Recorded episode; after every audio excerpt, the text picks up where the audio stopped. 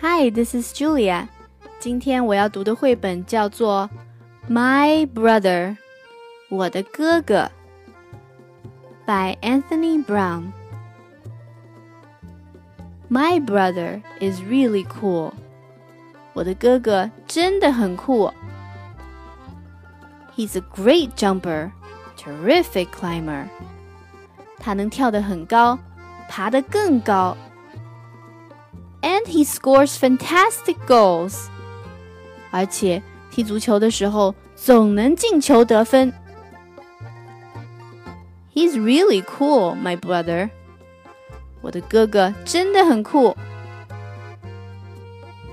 My brother's a super skateboarder, and he's got massive muscles. 我哥哥是个超级棒的滑板运动员， 而且他的肌肉又大又结实。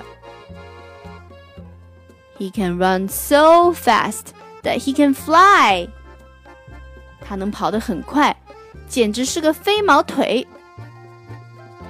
Yes, my brother is really cool. 没错，我哥哥真的很酷。My brother's read hundreds of books, and he writes brilliant stories. 我哥哥读过好几百本书，写出来的故事也好看极了。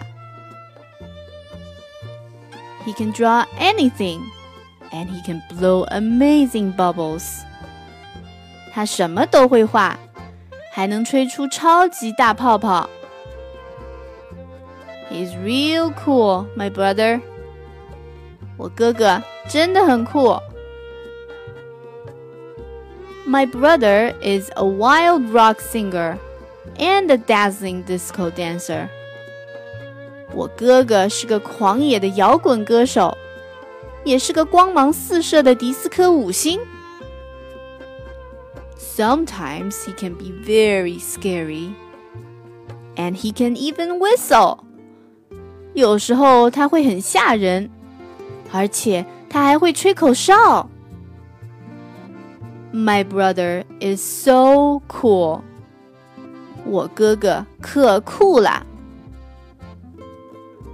My brother stands up to bullies and sits down on monsters. 我哥哥会勇敢的对抗地痞流氓，也敢坐在大怪兽身上。As a matter of fact, my brother is a real cool cat.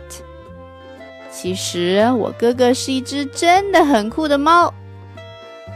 And guess what？而且你猜怎么着？I'm cool too. 我也很酷。The end.